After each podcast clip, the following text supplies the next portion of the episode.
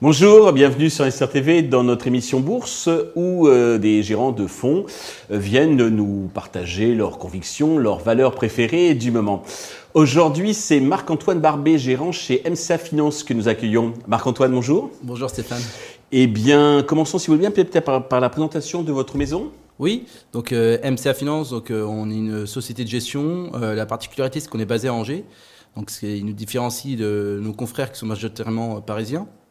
Donc on fait la, gestion euh, à la fois privée, on a aussi une partie gestion collective, donc euh, via la gestion de six fonds ouverts. Six fonds. Et puis également, on a une partie family office, où là c'est plutôt euh, la gestion pour des fonds privés. D'accord, une enveloppe d'environ 750 millions Voilà, 750 millions d'encours à peu près à, aujourd'hui. Très bien. alors, la première valeur que vous avez choisi de nous présenter aujourd'hui, c'est une société qu'on connaît bien parce que nous avons reçu il y a quelques temps donc Jean-Michel Caram, c'est Memscap. Exact. Alors Memscap, euh, pour moi, c'est une société à suivre euh, pour cette année, puisqu'il y a eu un changement de modèle. En fait, en fin d'année dernière, euh, Jean-Michel Caram avait annoncé dans son plan la cession de son usine aux États-Unis, qui avait des coûts fixes importants, chose qu'il a réussi à faire dans les temps et qui permet à la société pour cette année d'avoir une augmentation très sensible de sa profitabilité, puisque là on l'a vu ces dernières semaines avec la publication de son premier trimestre, euh, une croissance de 60% sur les chiffres d'affaires et puis euh, une marge d'EBITDA d'à peu près 20%.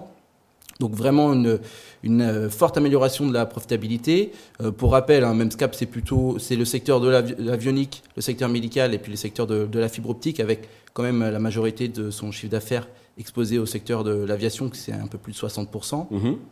Donc c'est une thématique plutôt porteuse avec un secteur qui reprend fort après des, des, mois compliqués liés à la situation que, l'on a connue ces dernières années. Mhm. Et euh, faut pas oublier aussi que sur la société, euh, chose positive et qu'on apprécie, c'est qu'il y a beaucoup de cash, puisqu'il y a à peu près 5 millions de, de cash en trésorerie disponible.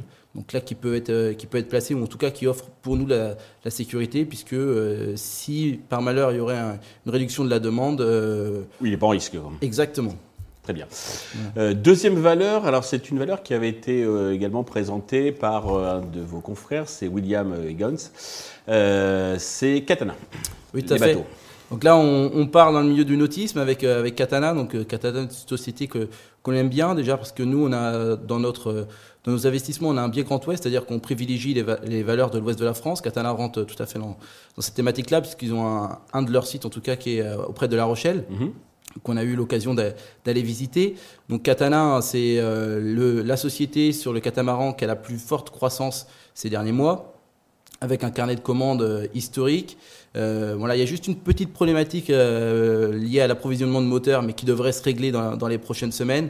C'est un décalage, ça finira par. Exactement, les carnets de commandes sont, sont déjà présents. Donc une société qui nous intéresse parce que la marge devrait également s'améliorer cette année et euh, là, justement, ils sont en train d'étendre leur usine euh, à Maran, à côté de La Rochelle, qui va aussi leur permettre de gagner des gains de productivité et donc euh, d'améliorer le fonctionnement de leur entreprise et du coup d'améliorer la marge et in fine les, résultats de la société. D'accord. Troisième valeur, vous êtes placé un peu plus dans l'Est, donc vers Lyon, avec JL Events, l'organisateur d'événements. Oui, tout, tout, à fait. Donc toujours un peu dans la thématique tourisme, reprise post-Covid. Euh, je voulais vous parler de G11. Donc G11, hein, c'est plutôt sur la thématique événementielle avec la gestion euh, des séminaires, des congrès. Et puis également la partie événementielle, événements euh, sportifs, donc qui va être notamment d'actualité cette année. C'est une grosse actu. effectivement, avec à la fois la Coupe du Monde de rugby qui va avoir lieu cet été, mhm. et puis surtout l'événement majeur qu'on attend tous, c'est les, Jeux Olympiques l'année prochaine.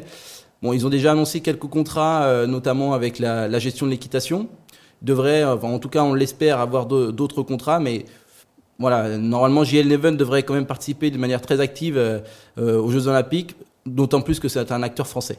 Très bien. Pour euh, conclure, alors comment voyez-vous l'évolution du marché sur les, prochains mois globalement? Alors c'est vrai qu'en ce moment c'est une situation assez compliquée sur les small caps, qu'on on connaît depuis maintenant quelques mois voire quelques années un manque de liquidité criant. Sur ces sociétés. Euh, en revanche, moi, de mon point de vue, si on se positionne à plusieurs, euh, plusieurs mois, mhm. on est sur une valorisation sur certaines sociétés qui est vraiment extrêmement faible et qui offre, selon nous, des opportunités d'investissement très intéressantes. Euh, très, très opportunistes. Hein. Voilà. Donc, on est plutôt confiant sur le long terme et on pense que voilà, on va essayer de réduire l'écart que l'on a aujourd'hui avec, avec les larges capitalisations. Marc-Antoine, merci pour ce partage, ces éclairages très intéressants et ces idées donc d'investissement. Euh, merci à tous de nous avoir suivis. Je vous donne rendez-vous très vite sur Investisseur TV avec un autre gérant professionnel des finances qui viendra nous partager euh, ses convictions.